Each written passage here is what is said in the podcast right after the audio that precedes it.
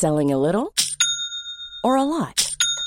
Shopify helps you do your thing however you cha-ching. Shopify is the global commerce platform that helps you sell at every stage of your business. From the launch your online shop stage to the first real life store stage, all the way to the did we just hit a million orders stage. Shopify is there to help you grow. Shopify helps you turn browsers into buyers with the internet's best converting checkout. 36% better on average compared to other leading commerce platforms because businesses that grow grow with Shopify. Get a $1 per month trial period at shopify.com/work. shopify.com/work. Et maintenant, voici les vedettes de notre spectacle.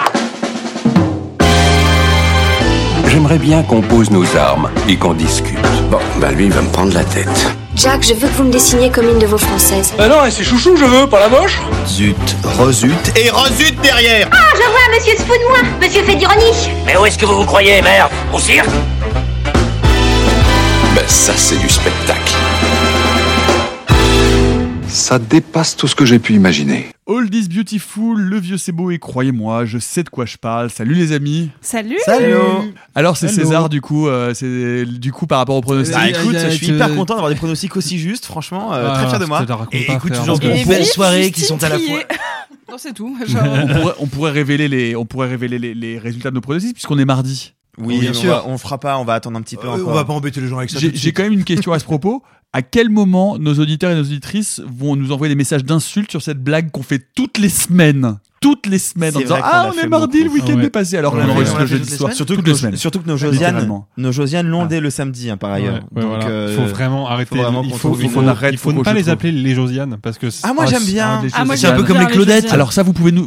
Oh non Oupsie Voilà. On fera un Exactement. magazine avec eux, avec toutes les Josiane. Vous That's my point. vous pouvez nous donner votre avis. Est-ce que vous aimez qu'on vous appelle les Josiane? Est-ce que vous pouvez être nos petites Josiane à nous? Bon, moi je vais changer une ampoule.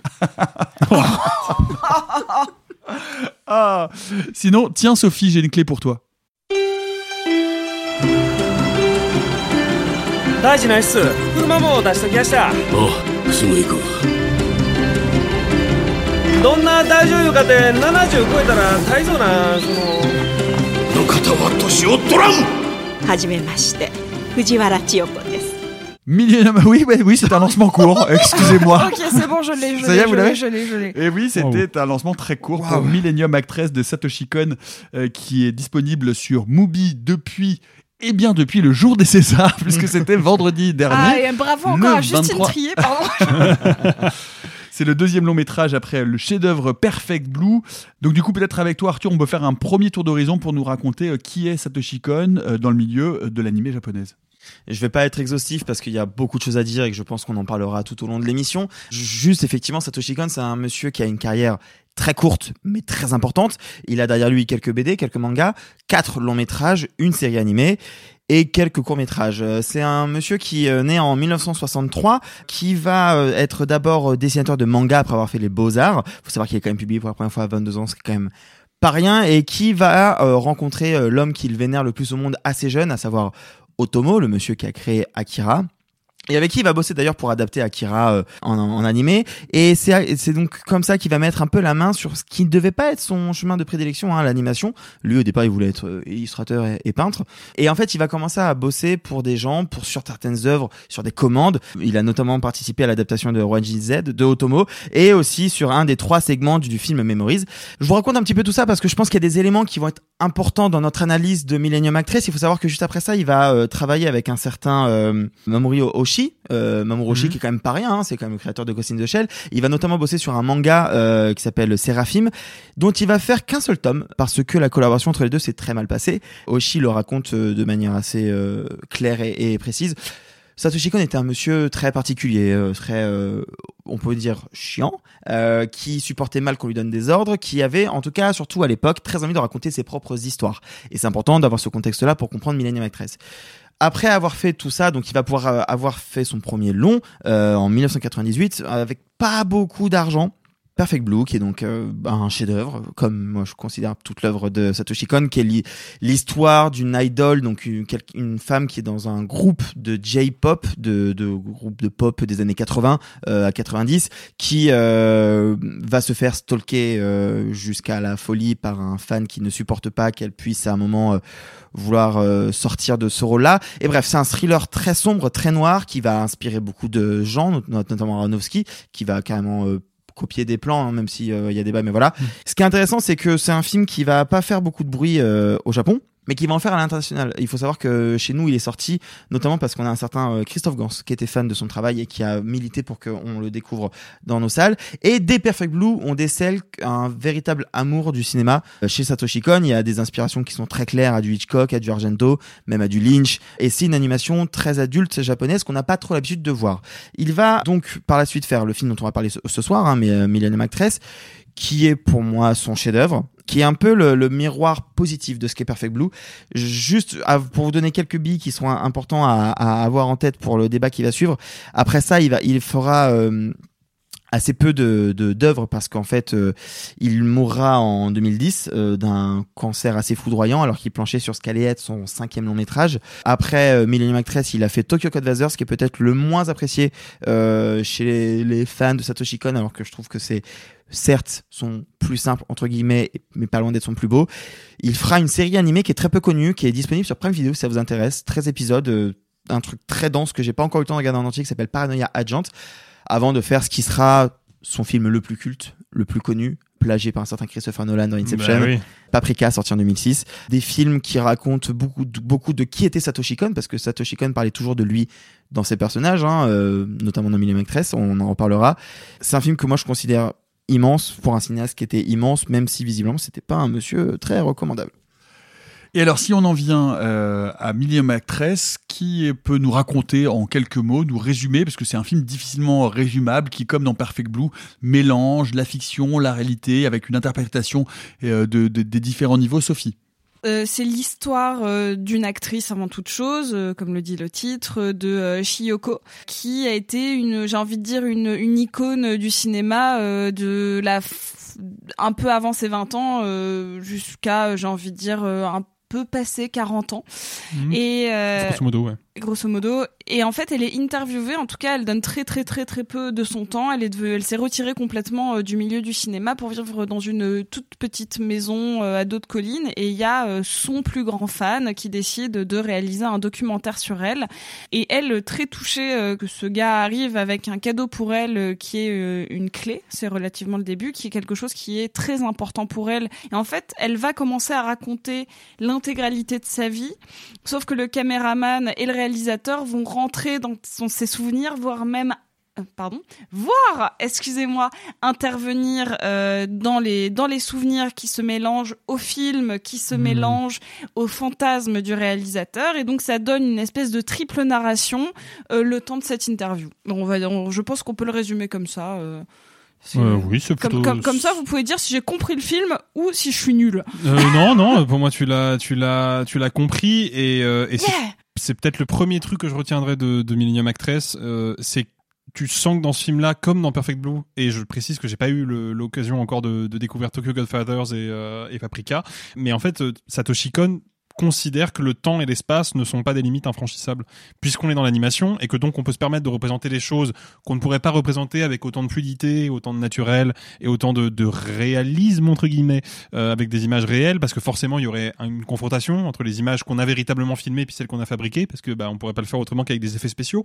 Et là comme on est dans l'animation et que le spectateur dès le départ a accepté de considérer comme réel entre guillemets une image complètement factice et dessinée à la main, bah on peut se permettre justement de voyager dans les temporalités, voyager dans les espaces en un claquement de doigts et c'est la dimension la plus vertigineuse du film et c'était déjà le cas dans, dans Perfect Blue si ma mémoire est bonne. C'est ça, c'est-à-dire que chez lui et dans son cinéma Arthur, le réel, le fantasme, le réel et le virtuel et l'imaginaire ne cessent de s'interpénétrer. C'est son producteur qui dit Let's make a movie that looks like a trompe-l'œil. Ouais, c'est exactement ça. Euh, en fait, il lui avait dit qu'il voulait un film dont euh, euh, l'angle l'angle change en fonction de quand on se déplace. Vous voyez ce genre de, trompe-l'œil là. Il faut savoir que Satoshi Kon expliquait et son producteur de, l'époque, si je me trompe pas, euh, Taro Maki, expliquait en tout cas, et c'est surtout visible sur les deux premiers longs, Paprika aussi, mais mais voilà que euh, le film préféré de Satoshi Kon était, enfin un des films préférés de Satoshi Kon était Abattoir 5 de George Hill, Palme d'or de 72, qui est un film quand on prend le récit d'assez linéaire, mais dont la chronologie et le montage est très diffus. Et c'est un peu ce que cherche à faire Satoshi Kon pas juste sur euh, la manière d'entremêler les histoires, mais aussi sur cette notion de euh, on peut raconter les histoires et les imploser et les exploser comme on veut. Le simple fait que l'interviewé soit dans les flashbacks, ou soit dans les films, et même à un moment qu'on retrouve l'interviewé jeune, parce que à un moment on comprend que c'est un homme qui a rencontré cette actrice dans le passé, est, une manière de brouiller toutes les pistes de ce qu'on comprend, de ce qu'on voit, de ce qu'on essaye de saisir. Le, le, summum de ça sera bien évidemment Paprika avec euh, cette machine pour entrer dans les rêves, le rêve qui se mélange avec la réalité et qui donnera donc après Inception. Il faut savoir que euh, c'est quelque chose qui nourrit euh, Satoshi Kon en fait tout du long de sa carrière, même à part, à part Tokyo Code Phasers et encore, puisque Paranoia Argent est aussi très très là-dedans. Je laisse un peu la parole à Simon qui n'a pas encore parlé dessus, mais oui, effectivement, c'est vraiment un des plus grands aspects de quand on, on traite l'œuvre de Satoshi Kon, c'est la notion de rêve, de réalité, de comment tout ça se mélange. Bon, euh, on va pas y aller par quatre chemins parce que peut-être que celles et ceux qui nous écoutent et qui ne seraient pas connaisseurs ou qui verraient pas trop ce que c'est que l'œuvre de Satoshi Kon se disent mais est-ce que j'ai bien envie de regarder un film d'animation sur la biographie d'une comédienne qui n'existe pas véritablement? Enfin voilà, qu'est-ce que qu'aller chercher dans cette œuvre? Bon, bah c'est un des plus grands films de l'histoire du cinéma. Point barre. On va poser ça. Pourquoi? Parce que vous l'avez dit, il y a donc toute cette assez fascinante euh, euh, orchestration de différents niveaux de réalité, mais aussi concrètement ce dont nous parle le film. Sans être un film théorique, c'est un film qui va nous parler de cinéma. C'est quoi le cinéma? C'est quoi notre rapport au cinéma? C'est quoi notre rapport au fait de raconter et se raconter des histoires? Et puis, ça va être aussi un film qui va parler de deux très grands thèmes qui ont été traités moult fois dans l'histoire euh, des arts, mais qui là sont abordés, je trouve, d'une manière absolument bouleversante. C'est tout bêtement, ou plutôt de manière évidente, l'amour et la mort. L'amour que ce documentariste porte, porté à cette comédienne, l'amour qu'elle a porté à cet art, le cinéma qui a été toute sa vie, et puis ce moment où, au fur et à mesure, en revisitant son passé, elle va apprendre, comprendre quel est le sens de son existence, où elle va la mener, et euh, vers quelle fin de vie, vers quelle mort elle se dirige. C'est absolument bouleversant. C'est alors que on pourrait voir ça comme un truc un peu triste, une espèce d'introspection un peu torturée. C'est une espèce, me semble-t-il, hein, euh, d'ode à, à, vivre son existence, à la penser à la, à la vivre très fort. Je trouve assez assez folle. Et ce que je voudrais dire, qui moi me, me semble en plus euh, complètement dément. Euh, Satoshi Kon accomplit un truc qui, aussi bien en termes d'écriture que de découpage, me paraît un, un truc fou.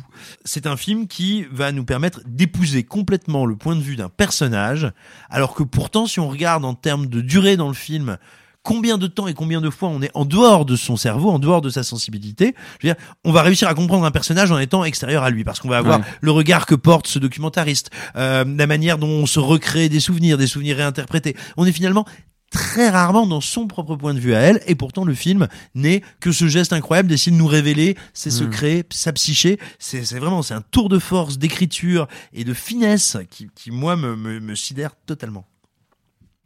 Je vais dire que j'étais très surprise que tu dises Odd. Voilà. je, je, suis désolée. Ça fait 5 minutes qu'elle fait des grands signes. Je pensais qu'elle voulait vraiment ah oui. dire quelque chose en parce, que, parce que je suis né à Clermont et donc euh, j'habitais à côté de la place de Jode. non, désolé, c'est juste que ça va. mm. Voilà, c'est ce qu'il faut du accent shaming.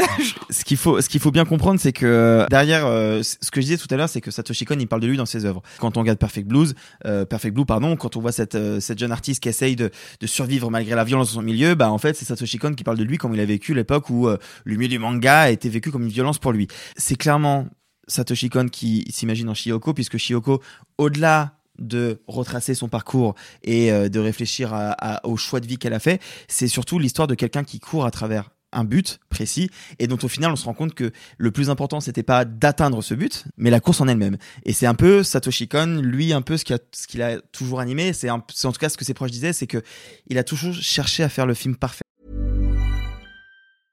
Selling a little or a lot? Shopify helps you do your thing however you cha-ching. Shopify is the global commerce platform that helps you sell at every stage of your business. From the launch your online shop stage to the first real life store stage, all the way to the did we just hit a million orders stage.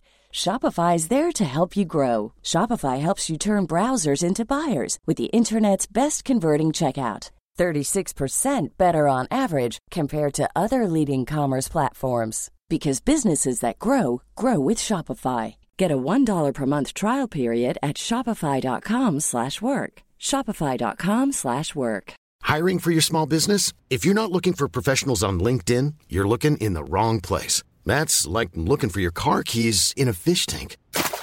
LinkedIn helps you hire professionals you can't find anywhere else, even those who aren't actively searching for a new job but might be open to the perfect role. In a given month, over 70% of LinkedIn users don't even visit other leading job sites. So start looking in the right place. With LinkedIn, you can hire professionals like a professional. Post your free job on linkedin.com slash people today. Il l'a jamais pu le faire puisqu'il a été arrêté en pleine course. Mais c'est vraiment ce qu'il visait. Et il, il se voit en Shiyoko. C'est pas anodin que...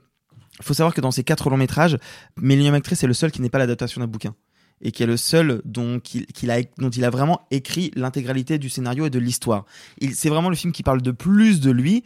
Et en plus, c'est euh, le film qui est, je pense, la plus grande déclaration d'amour qu'a fait Satoshi Kon au cinéma, parce qu'il y a des références à tous les plans et à tous les niveaux, à 2001 de l'espace, mais surtout beaucoup au cinéma japonais, beaucoup à Kurosawa avec le château de l'araignée notamment, beaucoup à, mais même des passages où on voit Godzilla, il y a des, y a des scènes, si on regarde, je pense que sur YouTube vous pouvez trouver, moi j'en ai, j'en ai vu des passages, mais euh, des, vraiment des scènes par scène, on voit vraiment euh, un chauffeur euh, d'un bus, hop, bah ça c'est la scène de Tom Popo, il y a une scène bah, qui est censée être représentée en Casablanca, bah en fait, non, c'est basé sur quel est ton nom de Hideo Oba, enfin bref, il y a des moments, c'est Saitoshi, c'est un film qui est extrêmement riche, qui parle de l'histoire du Japon, tout en parlant de l'histoire du cinéma japonais et qui parle en fait au fond de l'histoire d'un homme qui essaye d'aller au bout de sa poursuite, d'une actrice qui mhm. essaye d'aller au bout de ce qu'elle cherche. moi, je trouve ça vraiment. Moi, c'est un de mes films préférés aussi tous les temps. Je rejoins Simon là-dessus. Je suis désolé.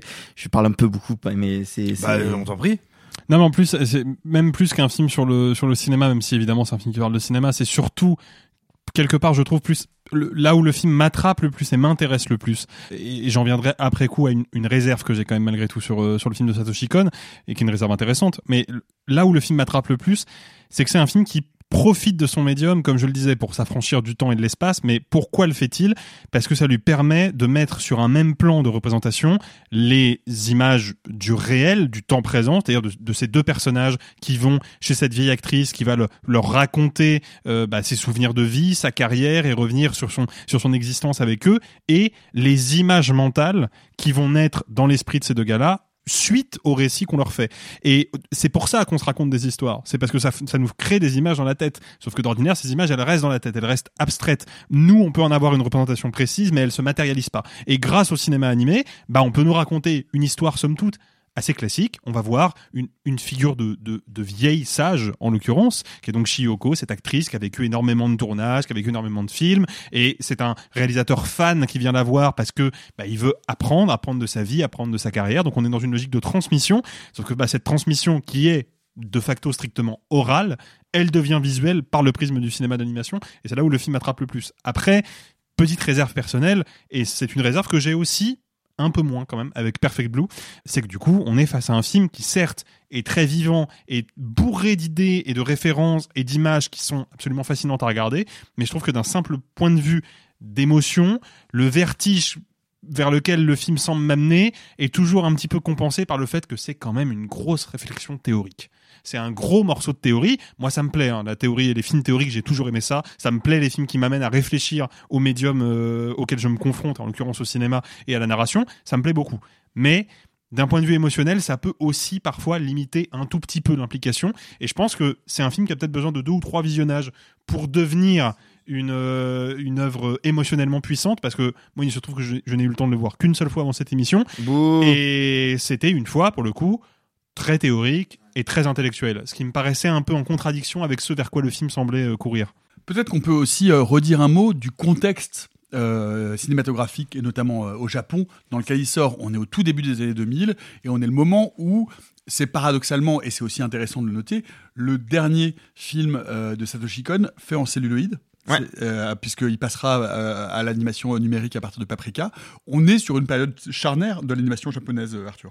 Bah ouais, euh, c'est un moment où, où l'animation euh, est bouleversée. Par exemple, j'ai- moi, il y a un truc qui me, qui, me, qui me transcende en termes de pure animation dans le film, c'est la manière dont Shioko court. La manière dont il représente la course. Ben, faut savoir, pour avoir vu des images du making of, qu'ils ont fait quelque chose que on a refait par la suite, mais du coup différemment, parce qu'après c'était juste de la retranscription. C'est qu'ils ont, il a demandé à une amie de courir et il s'est mis dans un caddie à côté. Il a filmé avec une vieille caméra DV dégueulasse pour essayer de retransmettre ça. Mais ça, quand on le fait dans les années 2000, on utilise les outils numériques pour le faire beaucoup plus facilement. La retransposition euh, d'images réelles qu'on calque avec des logiciels, etc. C'est l'un des derniers films qui va essayer de le faire un peu plus à la main. Alors, on va pas se mentir, hein, euh, on utilise déjà les outils numériques depuis euh, déjà les années 90, mais il y a encore ce travail un peu manuel. Et, et c'est un moment d'autant plus charnière, tu l'as dit, qu'il il faut savoir que Millennium Actress avait en fait tout pour devenir le film culte de Satoshi Kon, qu'il n'est pas de, euh, qu'il n'est malheureusement pas devenu parce qu'il sort en même temps qu'un certain voyage de Shihiro, qui va lui voler la vedette. C'est pas anodin, hein, parce que euh, faut savoir que Satoshi Kon, surtout avec Millennium Actress plus que Perfect Blue qui coûtait pas très cher, était réputé dans le milieu pour avoir des films qui coûtent très cher et qui rapportaient pas beaucoup. Et d'un seul coup, on a euh, Le Voyage de Chihiro qui va être le film, peut-être plus encore que Mononoke, de, des studios Ghibli, Ghibli. Et à raison. Et à raison, qui va s'exporter à l'international et qui va être rentable et qui va ramener de l'argent. Et qui c'est un peu aller aux Oscars. et c'est tout le spectre que de Sash- que Satoshi Kon n'aura pas, sauf avec Paprika, puisque Paprika, faut quand même le mentionner, est nommé en compétition officielle à la Mostra en 2006. Euh, des films d'animation japonais en compétition à l'international, c'est extrêmement rare. Est-ce que le film sera rentable économiquement? Non. Mais voilà, il est, à- cette charnière-là de un moment où la technologie évolue et un moment où il y a un certain Miyazaki qui prend le relais pour être le, le porte-drapeau, l'étendard de l'animation japonaise à l'international, ce que Satoshi Kon ne sera jamais. Simon. Ce qui me frappe aussi avec Satoshi Kon, que ce soit ici euh, dans, dans Millennium Actress, mais également dans Perfect Blue, évidemment dans Paprika, moins, nettement moins dans Tokyo Godfathers, euh, c'est qu'il fait peut-être partie de ces très nombreux euh, cinéastes qui ont adapté, sans l'adapter ou sans le dire, Philippe Cadic. Vraiment, je trouve qu'il porte ça à un niveau d'incandescence assez passionnant. Non pas que ces, ces projets soient particulièrement ou toujours science-fictionnels, mais il travaille toujours néanmoins notre perception de la réalité, comment elle se délite, comment elle se délite au contact de la fiction, du rêve, du fantasme, et comment de ce magma d'images et de sens qui devrait se contredire, bah, naît au contraire un sentiment de compréhension, de dévoilement de la réalité qui n'a quasiment aucun équivalent ni dans l'histoire du cinéma pour euh, Cohn, ni dans l'histoire de la littérature pour Kadik. Et véritablement, moi je- j'en parlerai, je pense, dans un épisode spécial euh, d'après une histoire fausse. Une des particularités de Philippe Kadik, c'est qu'il y a bien sûr, il existe beaucoup d'adaptations directes de ses œuvres, mais il existe aussi plein d'adaptations secrètes. Et pour moi, Satoshi Kon fait partie des grands, des grands transmetteurs de Philippe Kadik et de ses vertiges. Bah, ce qui est intéressant avec Philippe Cadic, c'est qu'il a, il a été réputé pour plusieurs de ses œuvres en tout cas comme étant inadaptable au cinéma. Et ce qui est intéressant, c'est que Paprika, pour le coup, qui va adapter, qui est un livre de Yasutaka euh, Tsutsui, est réputé comme étant absolument inadaptable. Euh, Il y a un peu ce, ce côté. euh, moi, je pense que c'est une des grandes forces de l'animation, c'est qu'avec l'animation, tu peux raconter ce que tu veux. Alors oui, je, je- je suis d'accord, même si je te dirais, euh, pour le coup, euh, ça me semble euh, démontrer surtout que quand on dit inadaptable, ça veut dire bah il y a intérêt à y avoir une idée de mise en scène, parce qu'effectivement c'est très compliqué à écrire, ou l'écrit- l'écriture cinématographique seule ne permet pas de transmettre le sens. Il faut en passer toujours par un concept de mise en scène, de découpage, de montage, euh, qu'on soit en animation ou en prise de vue réelle. J'ai un petit fun fact pour conclure peut-être.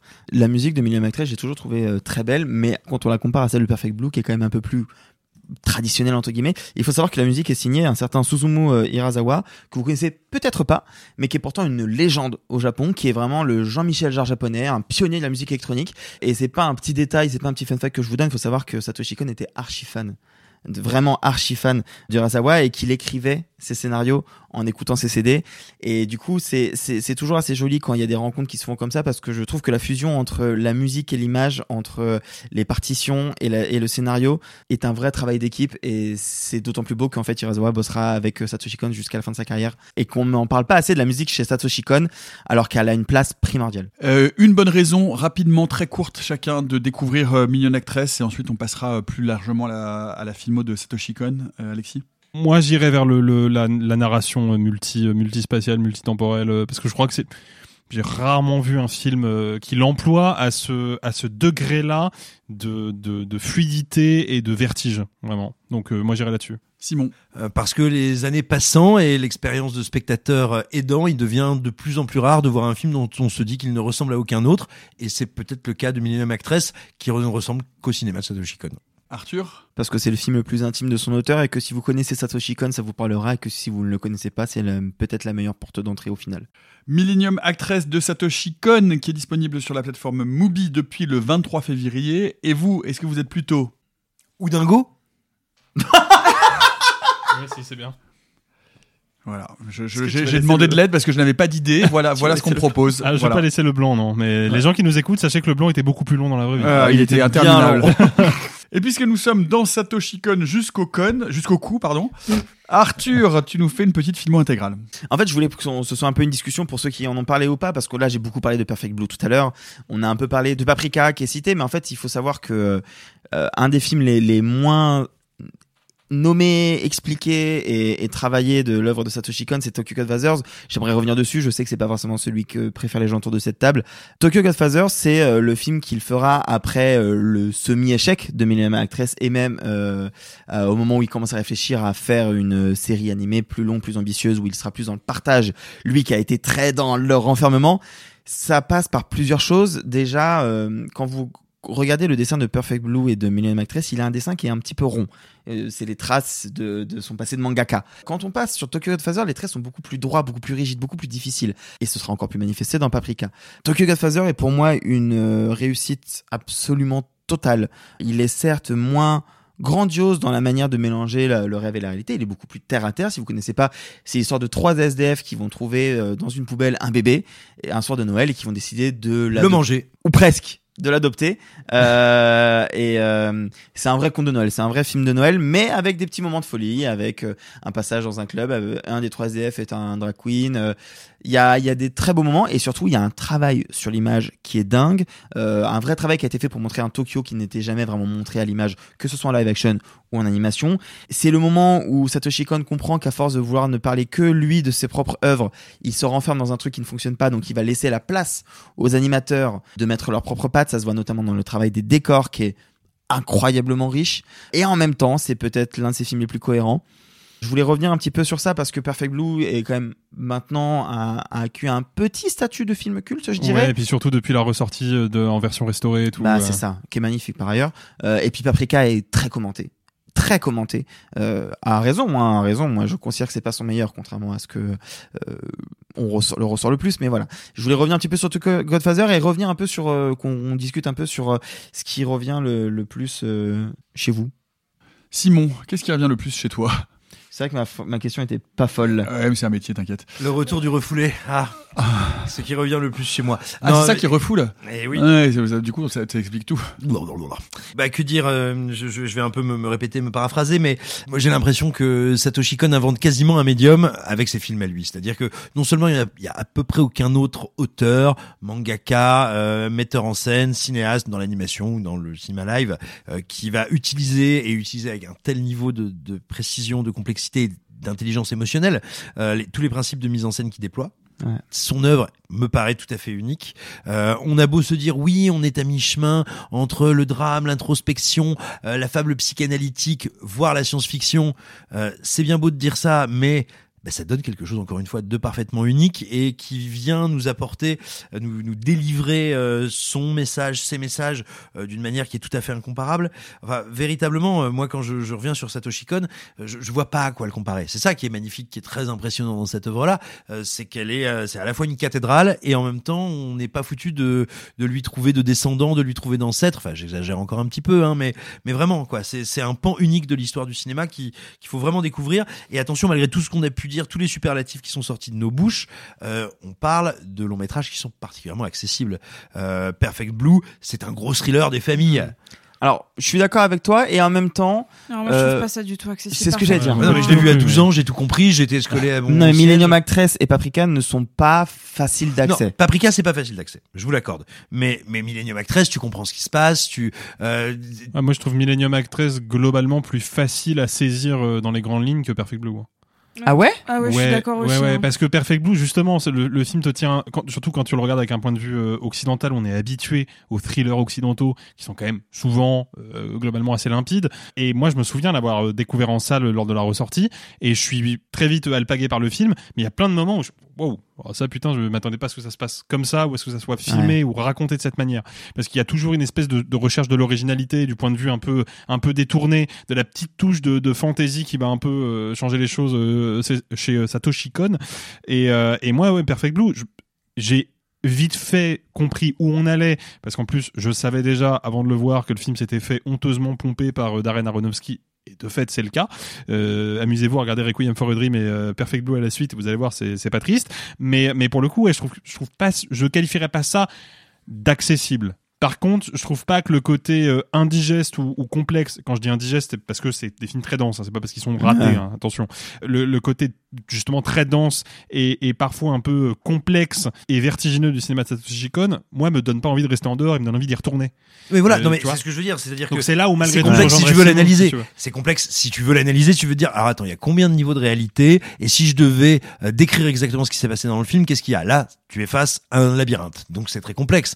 Mais néanmoins, l'œuvre que tu regardes, tu comprends bien où sont tes enjeux émotionnels et tu te dis et justement, tu vois quand tu dis "Oh là là, j'ai été surpris par ça", c'est donc bien que tu comprends ou tu te fais une certaine idée de ce qui t'a Bien raconté. sûr, bien sûr. C'est des films qui sont très immersifs, euh, très excitants, très stimulants. Euh, c'est un peu, je veux, comme comme Nolan, mais qui aurait aucun problème gastro-entérologique, quoi. Faut savoir que, que ces quatre longs à Satoshi Kon durent euh, 1h20, 1h30. Ils sont tous courts. Ouais, c'est très bref. Et du coup, ils sont tous très denses parce qu'il y a des histoires qui sont euh, très chargées, euh, qui racontent en très peu de temps. Euh, si ça vous intéresse, sachez que dans le documentaire sorti en 2021, je crois, Satoshi Kon l'illusionniste, on voit des extraits de ce qui aurait pu être son cinquième long sur lequel il travaillait quand il est mort à 46 ans. Euh, Dreaming Machine, qui devait être un long plus accessible, plus porté enfant et en même temps avec une vision forcément où le, où le rêve et la réalité se mélangent, euh, avec une intrigue un peu plus complexe, euh, qui parle encore une fois de Kon, qui va s'adresser plus aux adultes. C'est c'est la beauté de, de, de toute son art, c'est que il y a toujours un point d'accroche. Euh, Tokyo Mhm. Godfather, c'est le plus facile de tous. Mais même à Paprika, il y a toujours un moment où on est attrapé par euh, par une scène, une séquence. Oui, il y a une fanfare avec des grenouilles, mais et, et oui, il y a une scène où elle va casser une vitre euh, qui est en fait un truc qu'on ne voit pas, qui est juste le décor, Euh, parce que oui, quand ça arrive dans Inception, c'est vraiment du set du copier-coller. Mais il y a toujours un moment où tu t'accroches. Satoshi Kon, c'est toujours, il y a toujours un truc qui t'attrape, qui te rappelle quelque chose de ce que toi tu as vécu, de ce que toi tu ressens. Enfin, moi, c'est c'est c'est c'est pas loin d'être un de préférés, je crois. Et vous, quel est votre Satoshi Kon préféré? Vous pouvez nous le dire euh, dans les commentaires sur les différentes euh, plateformes d'écoute. Vous pouvez nous le dire également sur nos réseaux sociaux, sur euh, TikTok, sur Instagram ou sur X. Ex Twitter, je m'y fais toujours pas, j'ai toujours l'impression que ça va dire qu'il y a Dorsel quelque part qui va sortir du. Ah Euh, bref. Ça, c'est Elon Musk. Ah, oh, Oh. Le musc et la palme Oh voilà les amis, en tout cas c'est tout pour aujourd'hui. Dès mercredi pour nos Josiane d'amour. Et d'ailleurs, d'ailleurs, je, je pense qu'il faut, il faut prévenir les auditrices et les auditeurs. Je- la prochaine fois qu'on fait un enregistrement public, je veux, je veux voir des t-shirts Josiane c'est moi ou je suis Josiane 45 ans. un truc comme ça, vous voyez si jamais vous connaissez une Josiane, il faut, il faut la porter. faut la ramener. Euh, bref, euh, soyez inventifs. Et donc pour nos Josiane de mercredi, nos Josiane de mercredi, à quoi auront-elles droit? Alexis Eh ben, elles auront droit au nouvel épisode de Mise au point consacré à une séquence euh, qui m'avait beaucoup marqué dans Zodiac de David Fincher. Une séquence qui constitue, euh, à mes yeux, la clé de lecture pour comprendre non seulement un bout du cinéma de Fincher, mais surtout bah, de quoi parle ce film et quel est le point de vue de Fincher sur son personnage principal. Ce sera mercredi pour nos Josiane, pour toutes et tous les autres Josiane qu'on adore aussi. Ce sera vendredi. Il sera notamment question de ténia géant sur la plage. Mais ce sera vendredi. D'ici là, je vous souhaite une excellente semaine. Bye les amis et gloire au passé. Messieurs, il n'est de bonne société qui ne se quitte. Selling a little or a lot? Shopify helps you do your thing however you cha-ching. Shopify is the global commerce platform that helps you sell at every stage of your business. From the launch your online shop stage to the first real life store stage, all the way to the did we just hit a million orders stage. Shopify is there to help you grow. Shopify helps you turn browsers into buyers with the internet's best converting checkout. 36% better on average compared to other leading commerce platforms because businesses that grow grow with Shopify. Get a $1 per month trial period at shopify.com slash work. shopify.com slash work.